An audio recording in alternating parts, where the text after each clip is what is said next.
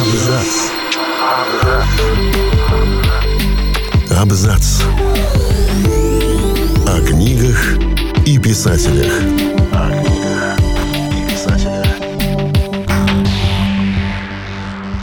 Всем привет, я Олег Булдаков, и сегодня я расскажу вам о том, почему наша реальность так похожа на известные книжные антиутопии.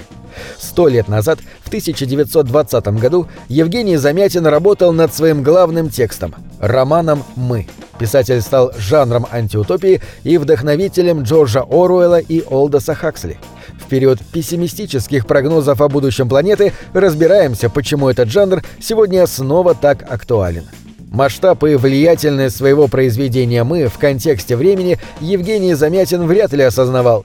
Без тени кокетства автор писал о собственном романе так. «Самая моя шуточная и самая серьезная вещь», выступая не столько против большевиков, сколько против опасности увлечения техническим прогрессом. Современники посчитали мы неудачной сатирой. Даже наиболее авторитетные из них вынесли книги довольно жесткий вердикт. Однако писатель оказался прозорливее многих своих критиков. Он предсказал не только будущий тоталитарный строй СССР, но и те изменения, которые привносит в жизнь тот самый технический прогресс. Повсеместная слежка за человеком от лица государства или крупных корпораций нам с вами отлично знакома. Facebook знает, что мы заказываем на ужин в сервисе доставки еды.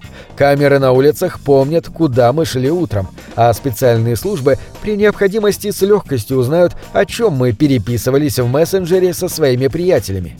Не этого ли так боялся Замятин, и не от того ли он так актуален сегодня? Несмотря на редкий правительский дар Замятина, на родине его текст долгое время был совершенно неоценен – Целиком его роман издали лишь незадолго до развала Советского Союза. Зато литературный труд Замятина высоко оценивали в Англии, с которой у писателя сложились отношения любви и ненависти. Отправившись туда для наблюдения за строительством советских ледоколов, он блестяще овладел иностранным языком. Впоследствии он приобрел чисто британскую манеру одеваться и вести себя в обществе, хоть самих англичан и их рационализм, утилитаризм, а также духовную несвободу воспринимал с большим трудом. Тема тотального контроля возникает сегодня в контексте не только политических, но и социальных реалий. В наше время за людьми следят и сотрудники спецслужб, и маркетологи.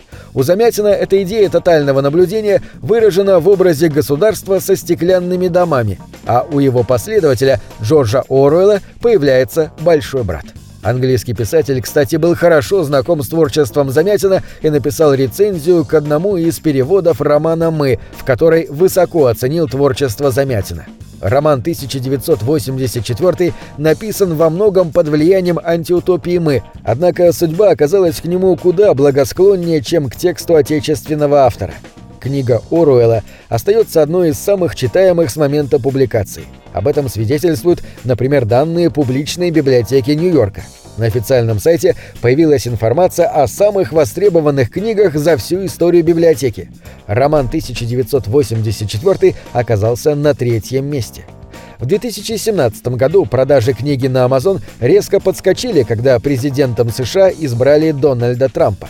Тогда произошел большой скандал – Пресс-секретарь Трампа обвинил СМИ в том, что они сознательно занизили число людей, пришедших на инаугурацию, хотя по официальным данным собравшихся было явно меньше, чем при Обаме.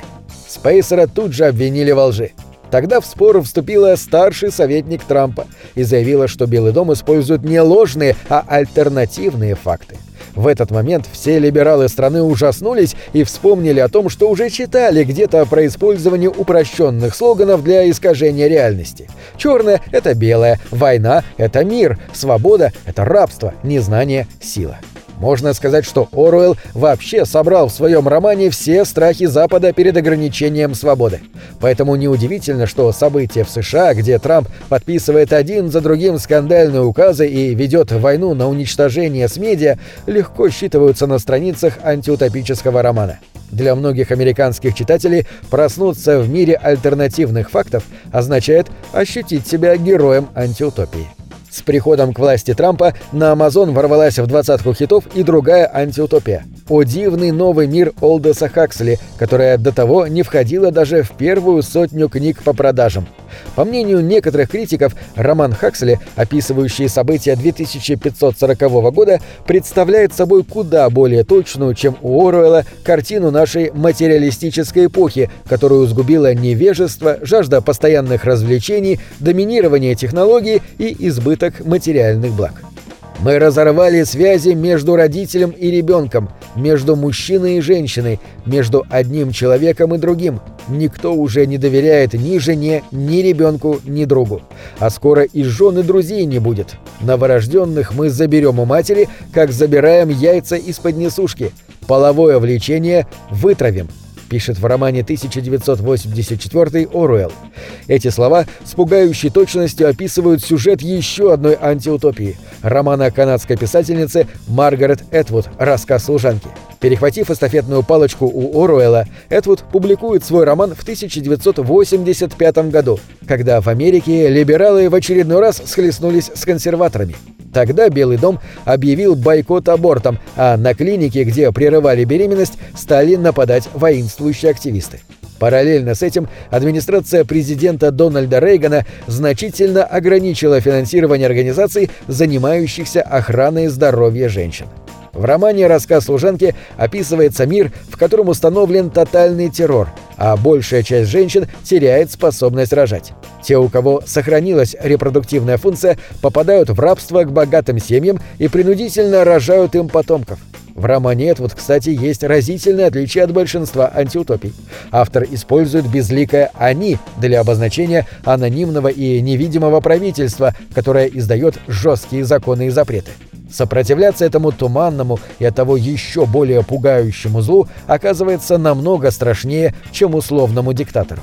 На фоне авторитарной политики Трампа предсказания Этвуд выглядят довольно правдоподобно. Не случайно продолжение истории о республике Гелиад, роман «Заветы» оказался сегодня на волне успеха, и в 2019 году книга была удостоена Букеровской премии.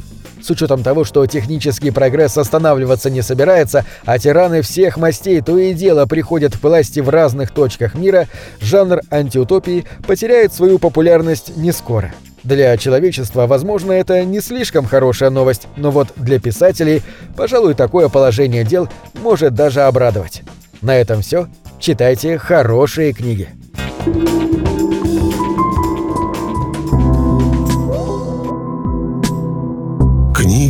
это двери, что выводят тебя из четырех стен. С ними ты проживаешь другие жизни, а свою умножаешь в тысячу раз. Тысячу раз.